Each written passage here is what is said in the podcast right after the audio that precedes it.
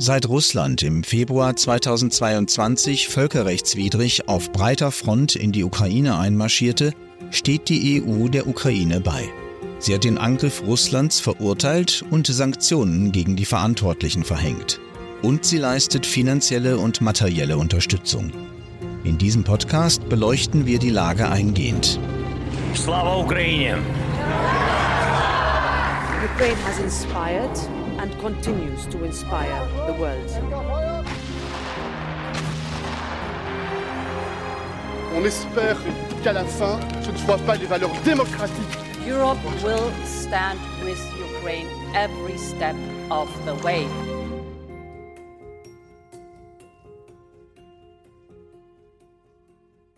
Nach Angaben der Mission der Vereinten Nationen zur Überwachung der Menschenrechtslage in der Ukraine forderte der Einmarsch Russlands in den knapp zwei Jahren bis Ende 2023 mehr als 10.000 Tote und fast 20.000 Verletzte unter der ukrainischen Zivilbevölkerung. Der Krieg zog eine humanitäre Krise nach sich. Tausende wurden innerhalb der Ukraine vertrieben oder flohen ins Ausland. Das Flüchtlingshilfswerk der Vereinten Nationen rechnet damit, dass sich die Lage 2024 weiter verschärfen wird und zwar vor allem im Osten und Süden des Landes, wo Beschuss und Angriffe auf die Infrastruktur inzwischen zum Alltag gehören. In den kommenden Monaten werden mehr als 14,5 Millionen Menschen in der Ukraine auf humanitäre Hilfe verschiedener Art angewiesen sein. Die Zahl der Flüchtlinge, die in ganz Europa Schutz suchen, bleibt voraussichtlich bei etwa 6 Millionen, wobei einige in andere Länder fliehen, andere dagegen in die Ukraine zurückkehren.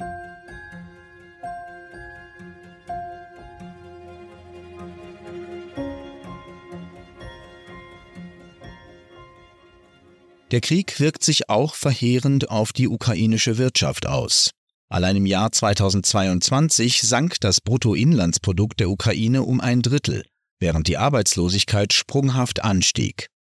In einem Dokument, das die ukrainische Regierung, die Weltbankgruppe, die Europäische Kommission und die Vereinten Nationen im März 2023, also ein Jahr nach dem Einmarsch, gemeinsam veröffentlichten, werden die Kosten für den Wiederaufbau und die Erholung der Ukraine auf mehr als 380 Milliarden Euro beziffert. Das ist nur eine Schätzung, ein Versuch, das Ausmaß der Kriegsschäden deutlich zu machen.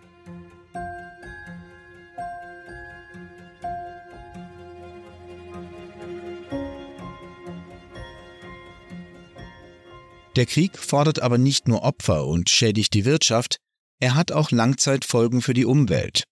Nach Angaben des ukrainischen Umweltministeriums hatte der Einmarsch Russlands bis Mitte Juli 2023 bereits Umweltschäden in Höhe von rund 53 Milliarden Euro verursacht. In einem Bericht des Umweltprogramms der Vereinten Nationen hieß es, die Ukraine müsse im Umweltbereich mehrere Krisen gleichzeitig meistern. Ursachen seien Chemikalien, Munition und Militärgerät, zahlreiche Schadstoffe und Beschädigungen von Städten und Naturgebieten. Unter dem Krieg leidet auch die landwirtschaftliche Produktion in der Ukraine, die nicht nur für die Wirtschaft des Landes, sondern auch für die Ernährungssicherheit auf der Welt von immenser Bedeutung ist.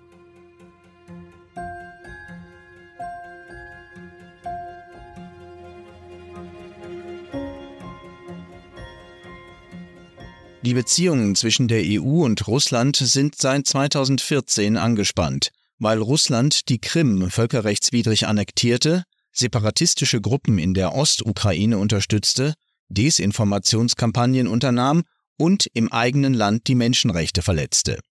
Seit Russland am 24. Februar 2022 auf breiter Front in die Ukraine einmarschierte, steht die EU der Ukraine unerschütterlich zur Seite.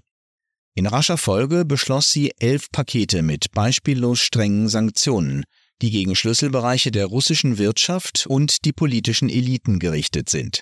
Auch gegen Belarus und den Iran wurden wegen der Beteiligung beider Länder an dem Krieg Sanktionen verhängt. Wie sehr sich die Sanktionen tatsächlich auf die russische Wirtschaft auswirken, ist Thema zahlreicher Untersuchungen und Debatten. Trotz aller Probleme bei der Umsetzung wurden nach Ansicht von Fachleuten mit den Sanktionen aber schon drei wichtige Ziele erreicht. Man hat Russland unmissverständlich deutlich gemacht, dass der Westen geeint hinter der Ukraine steht, Russlands militärische Fähigkeiten wurden dauerhaft geschwächt und die Sanktionen haben der Wirtschaft und der Energiebranche Russlands die Luft abgeschnürt, mit Langzeitfolgen. Die meisten Fachleute geben jedoch zu bedenken, dass die bisherigen Sanktionen Russland nicht davon abhalten, Krieg gegen die Ukraine zu führen und verweisen darauf, dass sie verschärft werden müssten.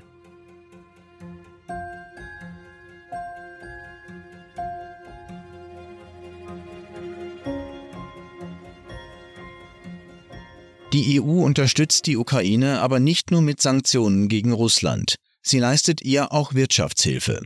Vom Beginn des Krieges bis Ende 2023 unterstützte die EU die Ukraine und die ukrainische Bevölkerung insgesamt mit knapp 85 Milliarden Euro.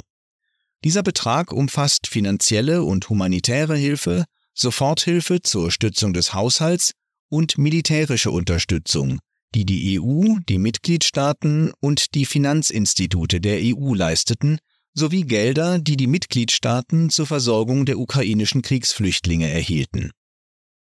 Am 1. Februar 2024 einigten sich die Verhandlungsführer von Parlament und Rat auf die Ukraine-Fazilität, ein 50 Milliarden Euro schweres Sonderpaket. Sie soll die Ukraine bis 2027 beim Wiederaufbau und der Modernisierung des Landes unterstützen. In der Einigung ist auch vorgesehen, dass Russland in vollem Umfang zur Rechenschaft gezogen wird und für die massiven Kriegsschäden aufkommen muss. Unmittelbar nach dem Sondergipfel des Europäischen Rates erklärte Kommissionspräsidentin von der Leyen, der Europäische Rat hat den festen Willen Europas, der Ukraine zur Seite zu stehen, erneut bekräftigt. Wir alle wissen, dass die Ukraine für uns kämpft. Wir werden sie daher mit den erforderlichen Finanzmitteln unterstützen und ihr die dringend benötigte Planbarkeit bieten, die ihr zusteht. Diese 50 Milliarden Euro für vier Jahre sind auch eine sehr deutliche Botschaft an Putin. Also Bei der ersten Plenartagung des Parlaments im Februar 2024 hob Ratspräsident Michel hervor, dass die 27 Mitgliedstaaten diese Entscheidung einstimmig und im Rahmen des EU-Haushalts trafen.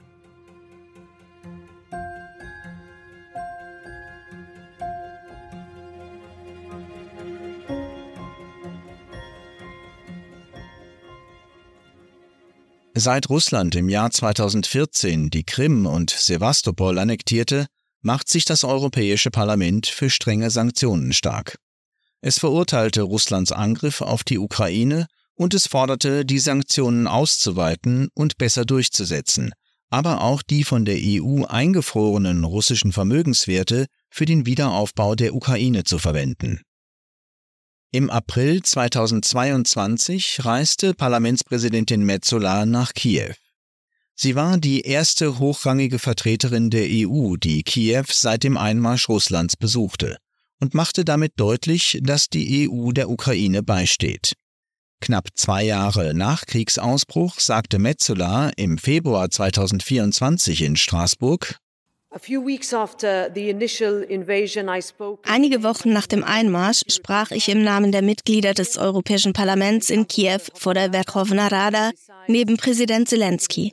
Ich versprach in unser aller Namen, dass wir der Ukraine und ihrem Volk zur Seite stehen, solange es nötig ist.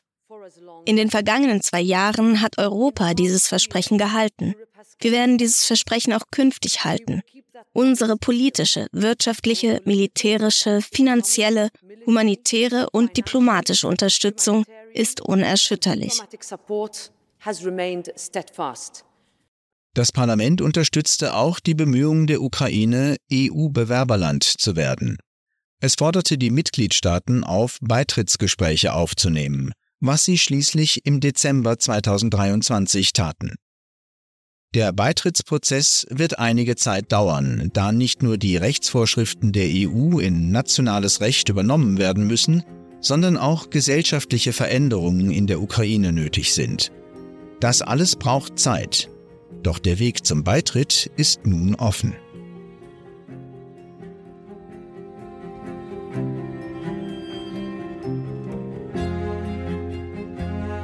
Noch mehr Podcasts bietet Ihnen Europal Radio, das Internetradio des Europäischen Parlaments.